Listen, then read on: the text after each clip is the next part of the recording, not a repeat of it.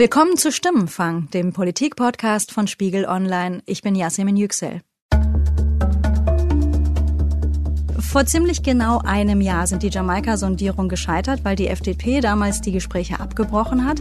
Es ist besser, nicht zu regieren, als falsch zu regieren. In der Podcast-Episode vor einem Jahr haben wir über Christian Lindner gesprochen. Heute sprechen wir mit ihm. Ich freue mich, dass Sie hier im Stimmfangstudio sind. Christian Lindner, hallo. Hallo, ich grüße Sie. Herr Lindner, was hat dieses eine Jahr Nicht-Regieren für Sie, für die FDP gebracht? Es hat vor allen Dingen etwas fürs Land gebracht, nämlich Klarheit. Es sind Dinge ins Rollen gekommen. Wenn wir jetzt auf unsere politische Gegenwart schauen, die CDU bekommt eine neue Führung, die CSU bekommt eine neue Führung, die Grünen haben bereits eine neue Führung. Für mich äh, ist das ein Zeichen, dass im vergangenen Jahr etwas begonnen werden sollte, was eigentlich gar keine Zukunft hatte, nämlich die Verlängerung des Status quo. Und jetzt deutet sich durch die Erneuerung in Parteien an, dass vielleicht auch eine Erneuerung der Regierung und damit eine Erneuerung des Landes möglich wird. Viel schneller, als ich das im vergangenen Jahr für möglich gehalten hätte oder als wir es auch beabsichtigt hätten. Ich denke an Ihren Wahlkampf äh, zurück, auch an Motive und die Themen, zum Beispiel Digitalisierung, zum Beispiel Schluss mit Bildungsföderalismus, auch an Motive wie Ungeduld ist eine Tugend oder warten wir nicht länger. Widersprechen Sie mir, wenn ich jetzt sage, so eine gewisse Ungeduld gehört auch zu Ihrem Charakter. Hm. Ich stelle, hm. Sie lachen. Hm. Ich stelle mir vor, wie Sie da auf der Oppositionsbank sitzen dem Geschehen zuschauen und beispielsweise denken, Mensch, äh, wenn wir mit dabei war, wären, dann gäbe es jetzt vielleicht einen Digitalminister oder eine Ministerin und nicht eine Staatsministerin für Digitales. Wie leicht fällt Ihnen das, da zuzuschauen? Das fällt mir sehr leicht, weil äh, ich ja weiß, es wäre so nicht gekommen. Ähm, die Politik, die äh, Jamaika gemacht hätte, wäre in nahezu nichts anders als das, was die Große Koalition jetzt macht. Es hätte kein Digitalministerium gegeben. Es gab äh, keine Bereitschaft, den Soli abzuschaffen. Der grüne Ministerpräsident Kretschmann war eine, gegen eine Reform des Bildungsföderalismus. Ich halte das für einen Anachronismus, dass wir diesen Wettbewerb zwischen 16 Ländern haben, obwohl eigentlich der Wettbewerb stattfinden müsste zwischen Deutschland und USA und Deutschland und Asien, äh, aber nicht zwischen Bremen und Bayern kein Einwanderungsgesetz, die CSU will keine Weltoffenheit und die Grünen wehren sich gegen eine vernünftige, human, aber eben doch vernünftige Steuerung der Migration. Also da war nichts erreichbar. Insofern trifft mich der Vorwurf nicht, ihr hättet ja machen können, eben nicht, eben nicht. Da, wo wir machen können, tun wir es ja. Es gibt in Kiel Jamaika, es gibt in Düsseldorf eine Regierung zwischen CDU und FDP, es gibt sogar in Mainz in Rheinland-Pfalz eine Regierung unter Führung der SPD, der wir angehören, also dort, wo Gutes bewirkt werden kann, da haben wir keine Scheu, Regierungsverantwortung zu übernehmen. Im Gegenteil, also äh, wer scheut sich, Minister zu werden? Das ist doch eigentlich das Karriereziel eines eines jeden ähm, ambitionierten Politikers. Aber Ihres war es dann in dem Moment nicht, weil Sie sagen, wir hätten das nicht durchsetzen können. Da sind Sie ganz sicher. Ja, ja, ja. Wir haben ja vier Wochen verhandelt, viel zu lang, weil nach zwei Wochen war das schon klar. Äh, ich äh, werfe mir heute vor, da ein Stück weit zu höflich gewesen zu sein. Genau, das wäre meine Frage gewesen. Wie würden Sie Gespräche, neue Jamaika-Gespräche, wenn sie denn nun kämen, wie würden Sie die heute angehen und was haben Sie gelernt aus 2017? Ich habe im letzten Jahr ja eine Regierung mit verhandeln und bilden dürfen in Nordrhein-Westfalen. Das lief ganz anders ab als in Berlin. Äh, das war in Nordrhein-Westfalen mit äh, dem heutigen CDU-Ministerpräsidenten Armin Laschet. Und wir beide haben uns äh, zwei Abende als Verhandlungsführer getroffen und haben über alle wesentlichen kritischen Punkte und Anliegen, die uns jeweils wichtig waren, gesprochen. Okay, zwei Leute verhandeln vermutlich einfacher als 50 Menschen und an dann, einem sehr großen Tisch. Und dann, jetzt haben Sie es schon gesagt, während dieser Jamaika-Gespräche waren es über 50. Und es wurde nur das ausgetauscht, was man auch in der Zeitung lesen konnte oder was man auf Parteitagen oder auf dem Marktplatz erzählt. Und das würde ich heute niemals mehr machen. Bei, bei jeder neuen Regierungsbildung, egal wann, egal wo, egal mit wem, würde ich sagen, es muss eine kleine Runde sein, die vielleicht, ohne dass es die Öffentlichkeit schon weiß, äh, sich einschließt und sagt, wo sind deine Probleme? Wo tut's dir weh? Was kannst du nicht? Jede Partei hat Dinge, da kann man kompromissfähig sein und es gibt Dinge, da kann man keinen Kompromiss eingehen, weil dann die Wähler sagen, sag mal, seid ihr verrückt. Kritik an seiner Jamaika-Entscheidung, Unverständnis, der Satz lieber nicht regieren als falsch regieren, das alles hängt Lindner bis heute nach. Die Kanzlerin trat damals in der Nacht vom 19. auf den 20. November kurz nach Christian Lindner vor die Mikrofone und sagte über das Ende der Sondierung, wir glauben, dass wir auf einem Pfad waren, auf dem wir hätten eine Einigung erreichen können. Natürlich mit Abstrichen. Das beinhaltet eine Koalition, bei der Partner sich finden sollen, die sehr, sehr große Wege zu gehen haben. Und deshalb bedauere ich es auch bei allem Respekt für die FDP, dass wir keine gemeinsame Lösung finden konnten. Ein knappes Jahr später, Anfang Oktober 2018, spricht Angela Merkel beim Deutschlandtag der Jungen Union wieder über die geplatzten Jamaika-Gespräche.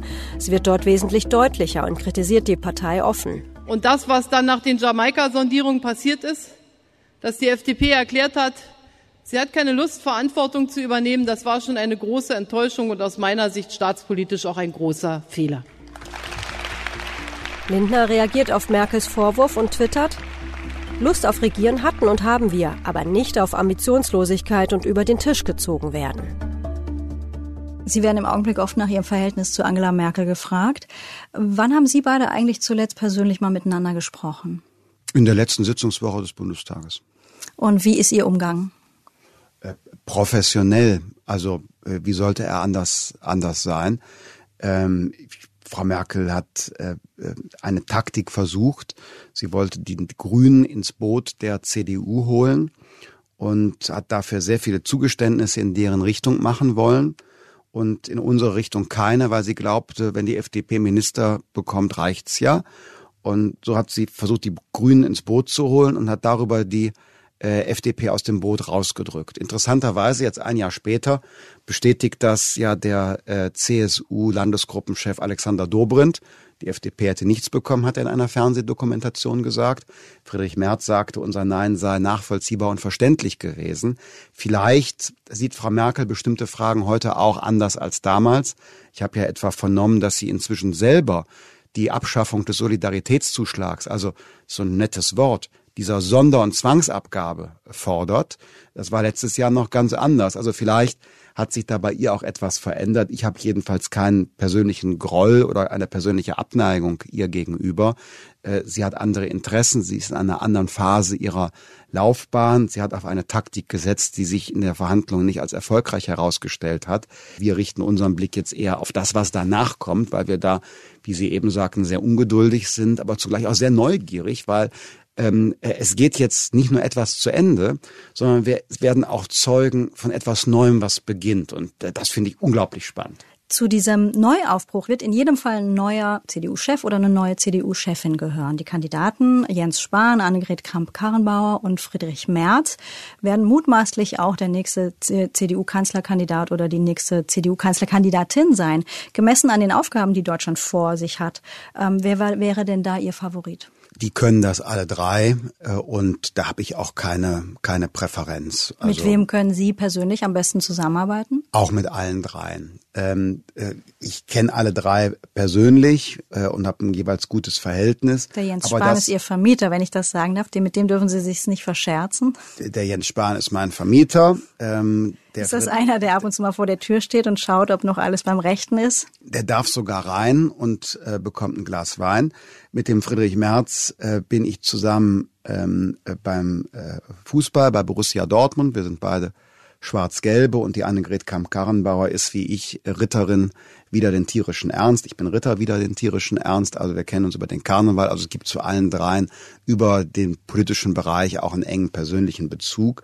Ähm, aber es geht eben um Politik und das muss man professionell sehen. Und die vertreten jeder die Interessen der CDU und jede und jeder von den dreien hat Positionen, wo ich äh, mich wundere. Der Jens Spahn, der sich äh, ärgert darüber, dass in Berlin es Kellnerinnen und Kellner gibt, die in englischer Sprache bedienen.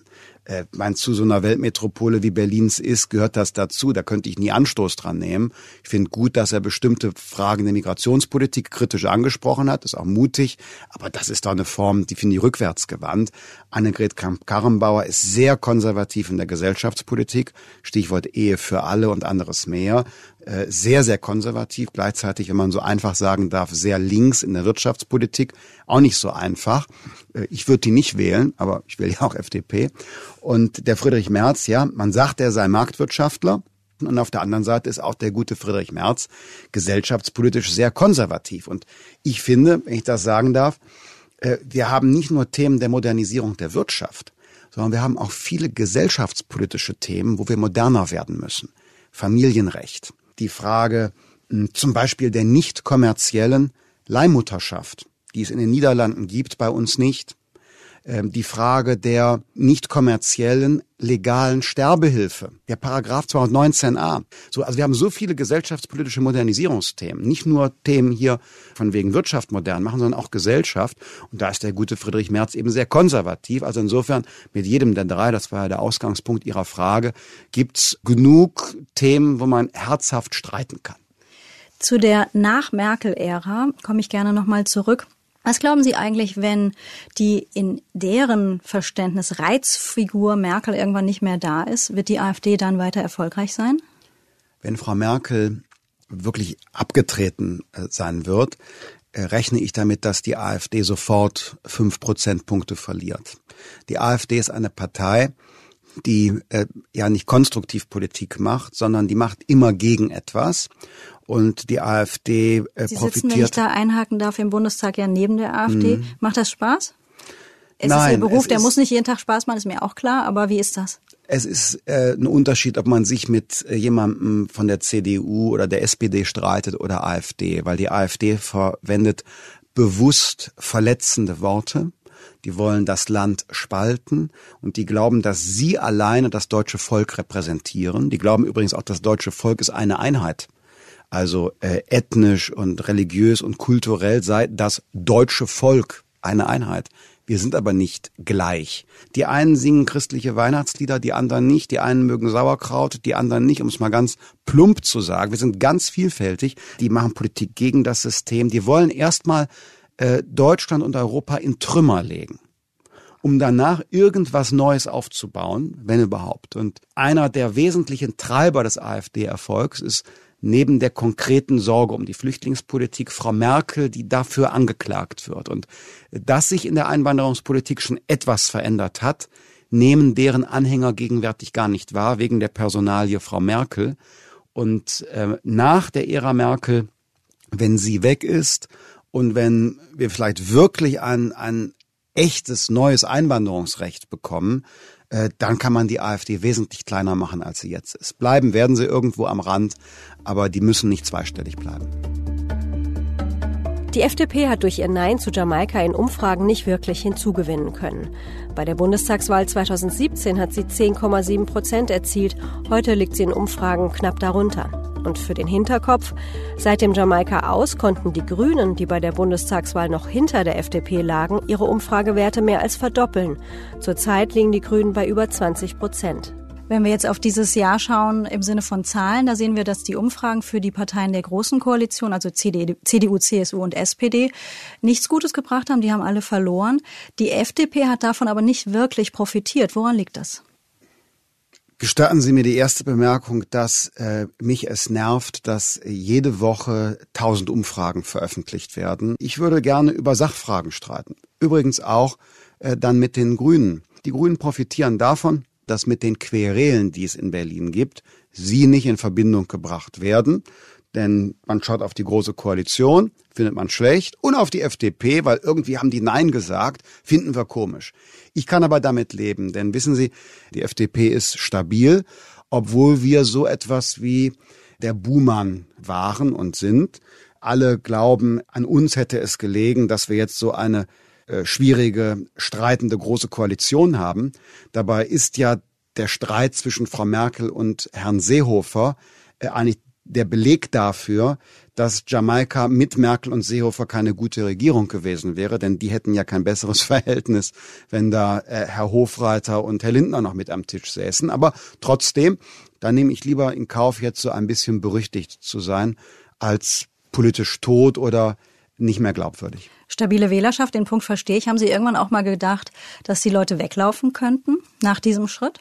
Absolut. Ich äh, war davon ausgegangen nach dem Nein, dass wir in eine ganz schwere Phase ähm, auch des parteiinternen Streits kommen, weil nicht jeder hat verhandelt. Auch wir haben äh, über 60.000 Parteimitglieder vor Ort, die Politik nicht als Beruf, sondern im Ehrenamt in der Freizeit machen, die auch nicht jedes Detail kennen. Und ich dachte, es gibt in der Partei erstmal Streit und dass dann die Umfragen Richtung fünf Prozent rauschen. Das haben wir schon mal erlebt. 2009 hatten wir ein Rekordergebnis, fast 15 Prozent. Und ein Jahr später standen wir bei drei, vier Prozent, weil die Leute nicht gesagt haben, gut, dass ihr regiert, sondern die haben gesagt, ihr regiert, aber es kommt ja nichts raus. Und äh, ich dachte, das wird jetzt wieder so eine Krisenphase sein. Als Ernährungsberater würde man, glaube ich, wenn man auf diese Zahlen schaut, von dem, von dem gefährlichen Jojo-Effekt warnen bei den genau FDP-Zahlen. Ich stimme Ihnen zu und genau der ist ausgeblieben. Trotzdem schätze ich, dass Sie auch zugewinnen wollen. Kämen jetzt nochmal Neuwahlen? Wären Sie zufrieden mit 10,x Prozent? Kämen jetzt Neuwahlen, wären wir deutlich stärker. Sagen Sie, glauben Sie? Bin ich fest von überzeugt. Das ist regelmäßig so bei uns. Sie haben aber vorher etwas gesagt, was ich äh, ein klein wenig in Zweifel ziehen will.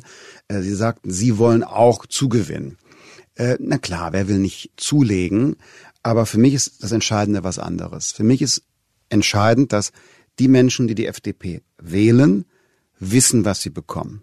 Dass sie wissen, dass eine Partei, die ist berechenbar, glaubwürdig, die steht zu dem, was sie sagt, die meinen es ernst. Das ist für mich wichtiger jetzt aktuell, als dass ähm, statt 10 Prozent in der Umfrage da 15 steht.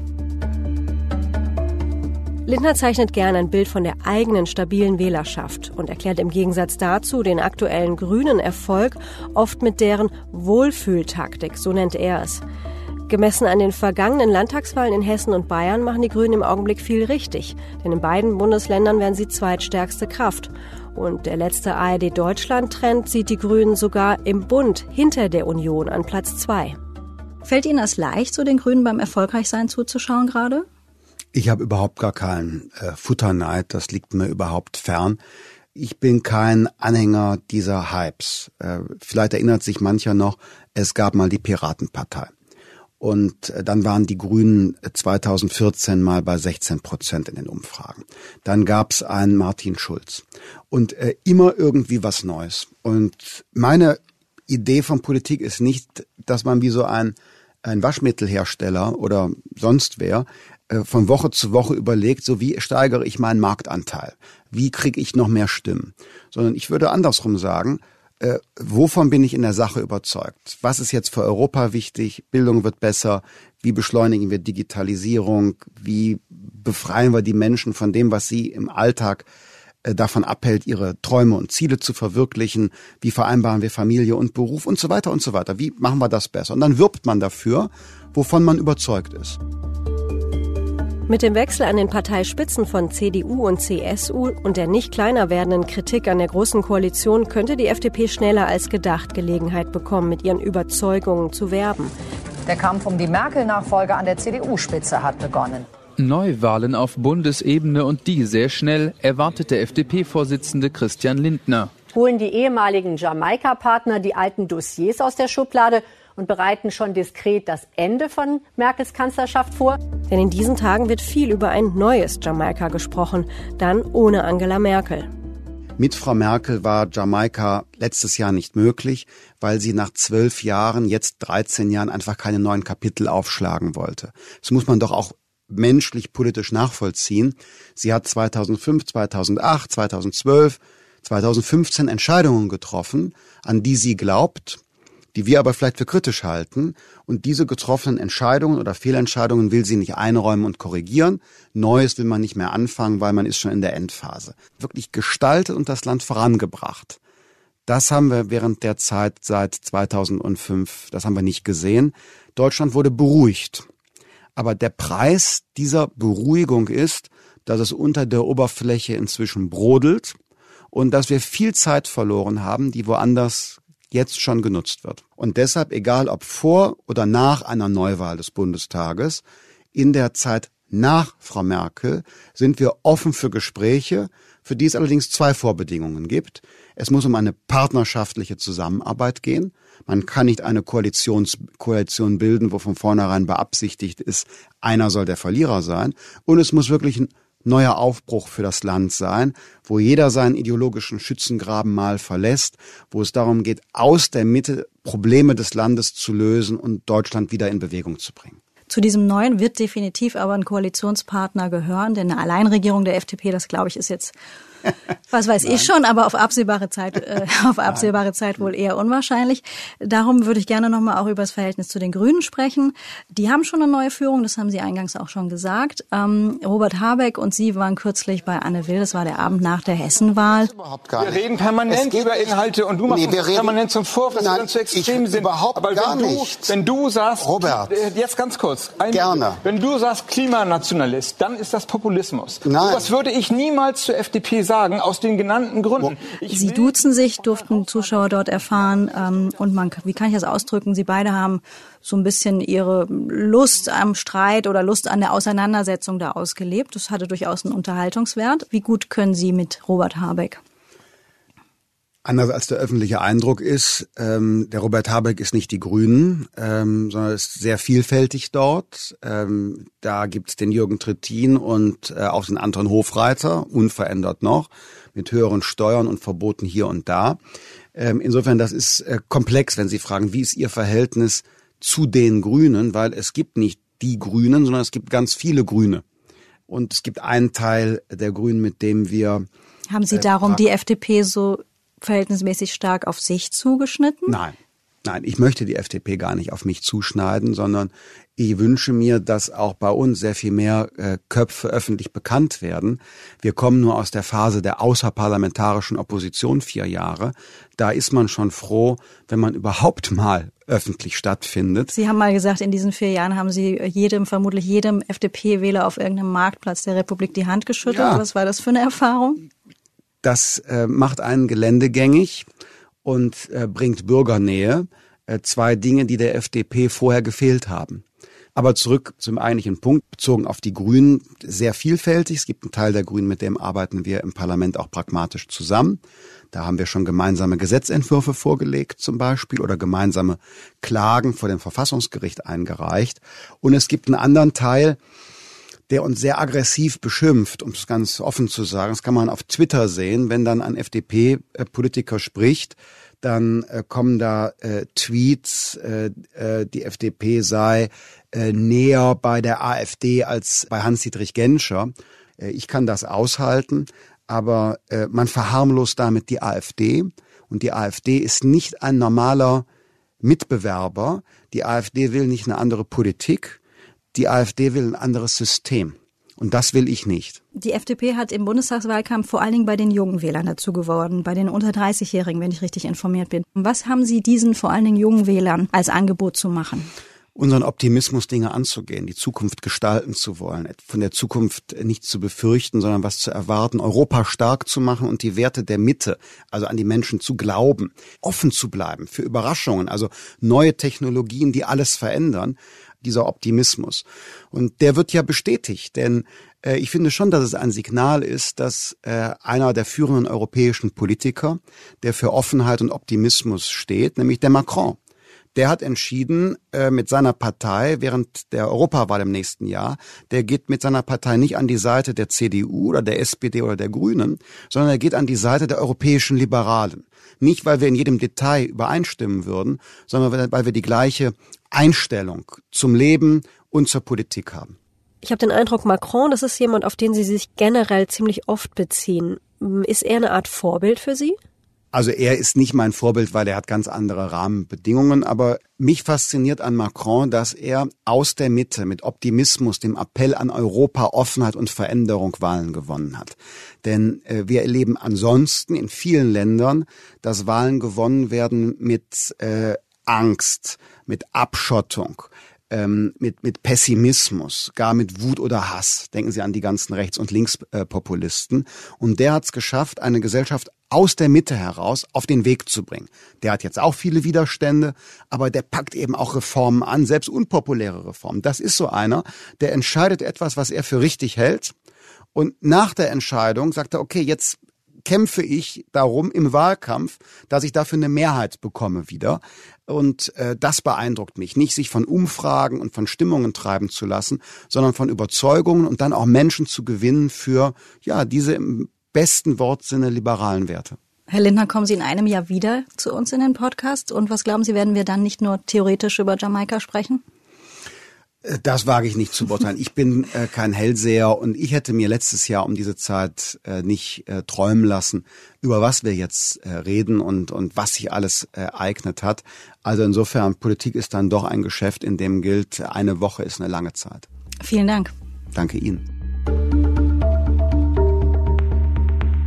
Christian Lindner hat beim Gehen dann übrigens auch noch die Einladung für den Podcast in einem Jahr angenommen.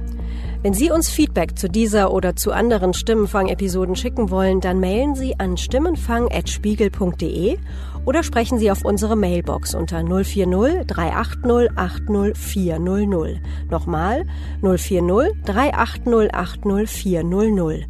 Unsere Kontaktdaten stehen auch in den Show Notes zu dieser Episode. Wie immer hören Sie die nächste Folge von Stimmenfang am kommenden Donnerstag. Ab Mittag finden Sie uns auf Spiegel Online oder auf iTunes, Spotify, Soundcloud, wo immer Sie Ihre Podcasts am liebsten hören.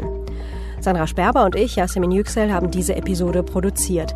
Danke für die Unterstützung an Sebastian Fischer, Johannes Kückens, Wiebke Rasmussen, Thorsten Reitzek, Matthias Streitz, Severin Weiland und Philipp Wittrock.